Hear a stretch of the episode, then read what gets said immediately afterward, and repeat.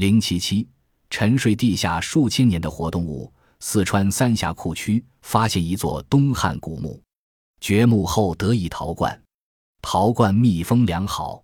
启封一看，里面存放一只活蛤蟆，体长约十二厘米，重二十五克，背部呈灰白色带黑斑，蹼指尖耳长。罐内湿润洁净，无食物和粪便。这只活蛤蟆已送往四川省生物研究所进行科学鉴定。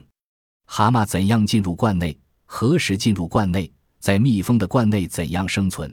这一连串的谜正待研究。一九九零年秋，前苏联地质学者在西伯利亚地层里挖出了一块红褐色粘质冻土，冻土融化后露出了一条冻僵了的奇异物。好大一会儿，这动物竟苏醒了，还徐徐爬动，貌似壁虎。专家们研究判断，这是种两栖动物。是已经绝迹了的古动物，叫西北利亚纸泥，在零下十摄氏度的低温条件下，在七米深的冻土里，它沉睡了将近五千年。